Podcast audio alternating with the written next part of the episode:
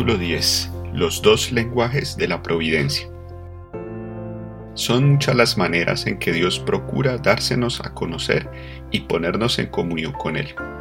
La naturaleza habla sin cesar a nuestros sentidos.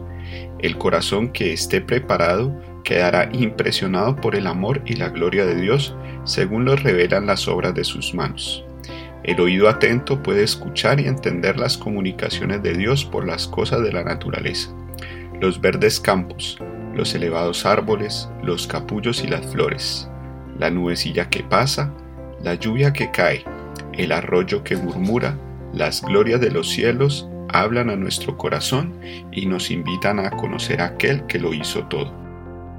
Nuestro Salvador entrelazó sus preciosas lecciones con las cosas de la naturaleza los árboles, los pájaros, las flores de los valles, las colinas, los lagos y los hermosos cielos, así como los incidentes y las circunstancias de la vida diaria, fueron todos ligados a las palabras de verdad, para que así sus lecciones fuesen traídas a menudo a la memoria, aún en medio de los cuidados de la vida de trabajo del hombre.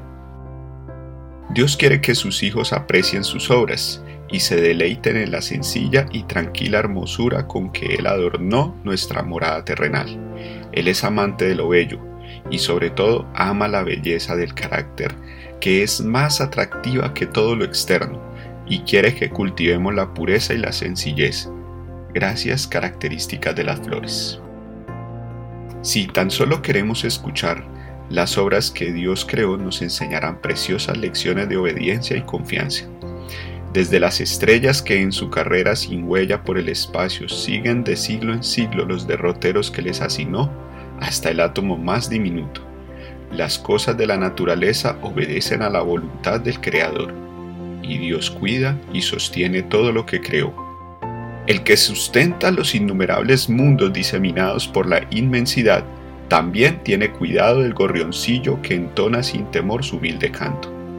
Cuando los hombres van a su trabajo o están orando, cuando se acuestan por la noche o se levantan por la mañana, cuando el rico se sacia en el palacio o cuando el pobre reúne a sus hijos alrededor de su escasa mesa, el Padre Celestial vigila tiernamente a todos. No se derraman lágrimas sin que Él lo note, no hay sonrisa que para Él pase inadvertida. Si creyéramos implícitamente esto, desecharíamos toda ansiedad indebida. Nuestras vidas no estarían tan llenas de desengaños como ahora, porque cada cosa, grande o pequeña, se dejaría en las manos de Dios, quien no se confunde por la multiplicidad de los cuidados, ni se abruma por su peso. Entonces nuestra alma gozaría de un reposo que muchos desconocen desde hace largo tiempo. Cuando vuestros sentidos se deleitan en la amena belleza de la tierra, Pensad en el mundo venidero que nunca conocerá mancha de pecado ni de muerte, donde la faz de la naturaleza no llevará más la sombra de la maldición. Represéntese vuestra imaginación la morada de los salvos, y recordad que será más gloriosa que cuanto pueda figurarse la más brillante de la imaginación. En los variados dones de Dios en la naturaleza no vemos sino el reflejo más pálido de su gloria. Está escrito, cosas que ojo no vio ni oído oyó, y que jamás entraron en pensamiento humano, las cosas grandes que Dios ha preparado para los que le aman.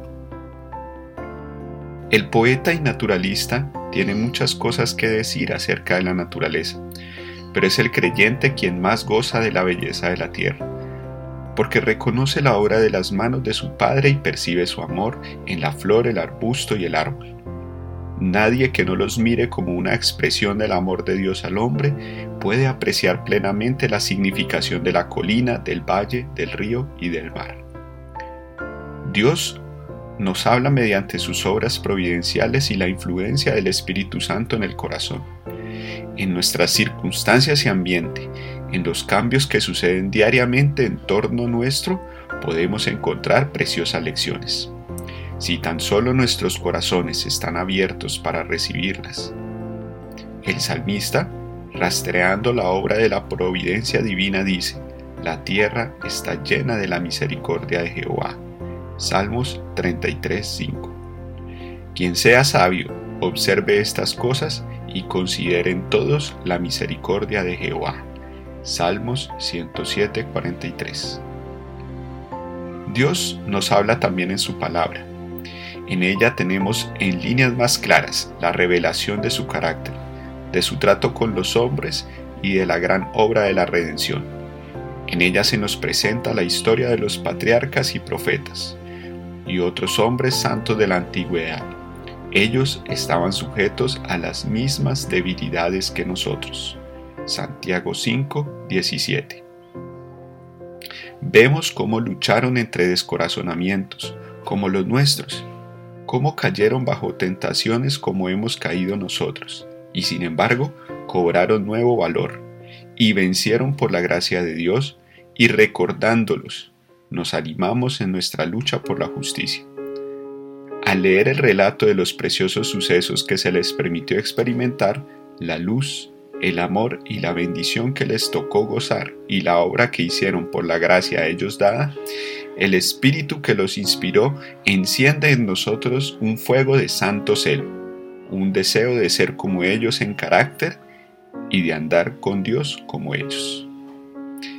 El Señor Jesús dijo de las escrituras del Antiguo Testamento, y cuanto más cierto es esto acerca del Nuevo. Ellas son las que dan testimonio de mí. Juan 5:39.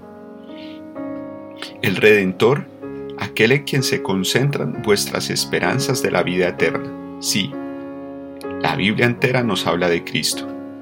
Desde el primer relato de la creación, del cual se dice, sin Él, nada de lo que es hecho fue hecho. Juan 1.3. Hasta la última promesa, he aquí, yo vengo presto Apocalipsis 22:12. Leemos acerca de sus obras y escuchamos su voz. Si deseáis conocer al Salvador, estudiad las Santas Escrituras. Llenad vuestro corazón con las palabras de Dios. Son el agua viva que apaga vuestra sed. Son el pan vivo que descendió del cielo. Jesús declara, a menos que comáis la carne del Hijo del Hombre y bebáis su sangre, no tendréis vida en vosotros y al explicarse dice, las palabras que yo os he hablado, espíritu y vida son. Juan 6, 53 y 63. Nuestros cuerpos viven de lo que comemos y bebemos, y lo que sucede en la vida natural sucede en la espiritual. Lo que meditamos es lo que da tono y vigor a nuestra naturaleza espiritual. El tema de la redención es un tema que los ángeles desean escudriñar. Será ciencia y el canto de los redimidos durante las interminables edades de la eternidad. ¿No es un tema digno de atención y estudio ahora? La infinita misericordia y el amor de Jesús. El sacrificio hecho en nuestro favor demandan de nosotros la más seria y solemne reflexión. Debemos espaciarnos en el carácter de nuestro querido Redentor e Intercesor. Debemos meditar en la misión de aquel que vino a salvar a su pueblo de sus pecados. Cuando contemplemos así los asuntos celestiales, nuestra fe y amor serán más fuertes y nuestras oraciones más aceptables a Dios, porque se elevarán acompañadas de más fe y amor. Serán inteligentes y fervorosas habrá una confianza constante en Jesús y una experiencia viva y diaria en su poder de salvar completamente a todos los que van a Dios por medio de Él. Mientras meditamos en la perfección del Salvador, desearemos ser enteramente transformados y renovados conforme a la imagen de su pureza. Nuestra alma tendrá hambre y sed de llegar a ser como aquel a quien adoramos. Cuanto más nos concentremos nuestros pensamientos en Cristo, más hablaremos de Él a otros y mejor le representaremos ante el mundo. La Biblia no fue solamente escrita para el hombre erudito, al contrario, fue destinada a la gente común. Las grandes verdades necesarias para la salvación están presentadas con tanta claridad como la luz del mediodía, y nadie equivocará o perderá el camino salvo los que sigan su juicio privado en vez de la voluntad divina tan claramente revelada. No debemos conformarnos con el testimonio de hombre alguno en cuanto a lo que enseñan las santas escrituras, sino que debemos estudiar las palabras de Dios por nosotros mismos. Si dejamos que otros piensen por nosotros, nuestra energía quedará mutilada y limitadas nuestras aptitudes. Las nobles facultades del alma pueden reducirse tanto por no ejercitarse en temas dignos de su concentración, que llegan a ser incapaces de penetrar la profunda significación de la palabra de Dios. La inteligencia se desarrolla si se emplea en investigar la relación de los asuntos de la Biblia, comparado escritura con escritura y lo espiritual con lo espiritual. No hay ninguna cosa mejor para fortalecer la inteligencia que el estudio de las santas escrituras. Ningún otro libro es tan potente para elevar los pensamientos, para dar vigor a las facultades, como las grandes y ennoblecedoras verdades de la Biblia. Si se estudiara la palabra de Dios como se debe, los hombres tendrían una grandeza de espíritu, una nobleza de carácter y una firmeza de propósito que raramente pueden verse en estos tiempos. No se saca sino un beneficio muy pequeño a una lectura precipitada de las Sagradas Escrituras. Uno puede leer toda la Biblia y quedarse, sin embargo, sin ver su belleza o comprender su sentido profundo y oculto.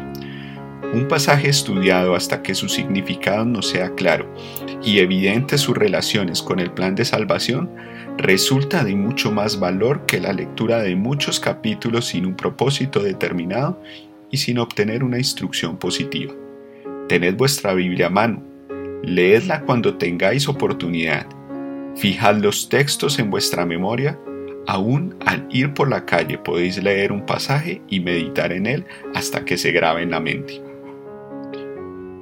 No podemos obtener sabiduría sin una atención verdadera y un estudio con oración. Algunas porciones de la Santa Escritura son en verdad demasiado claras para que se puedan entender mal. Pero hay otras cuyo significado no es superficial y no se discierne a primera vista. Se debe comparar pasaje con pasaje. Debe haber un escudriñamiento cuidadoso y una reflexión acompañada de oración. Y tal estudio será abundantemente recompensado. Como el minero descubre vetas de precioso metal ocultas debajo de la superficie de la tierra, Así también el que con perseverancia escudriña la palabra de Dios en busca de sus tesoros escondidos, encontrará verdades del mayor valor ocultas a la vista del investigador descuidado. Las palabras de la inspiración, meditadas en el alma, serán como ríos de agua que emanan de la fuente de vida. Nunca deben estudiar las sagradas escrituras sin oración. Antes, de abrir sus páginas debemos pedir la iluminación del Espíritu Santo, y ésta nos será dada. Cuando Natanael fue al Señor Jesús, el Salvador exclamó, He aquí verdaderamente un israelita en quien no hay engaño. Dícele Natanael, ¿de dónde me conoces? Y Jesús respondió, Antes que Felipe te llamara, cuando estabas bajo la higuera, te vi. Juan 1, 47 y 48. Así también nos verá el Señor Jesús en los lugares secretos de oración si le buscamos para que nos dé luz y nos permita saber lo que es la verdad. Los ángeles del mundo de luz acompañarán a los que busquen con humildad de corazón la dirección divina. El Espíritu Santo exalta y glorifica al Salvador. Está encargado de presentar a Cristo, la pureza de su justicia y la gran salvación que obtenemos por él. El Señor Jesús le dijo, El Espíritu tomará de lo mío y os lo anunciará. Juan 16:14 El Espíritu de verdad es el único maestro eficaz de la verdad divina. ¿Cuánto no estimará Dios a la raza humana, siendo que dio a su Hijo para que muriese por ella, y manda su Espíritu para que sea de continuo el maestro y guía del hombre.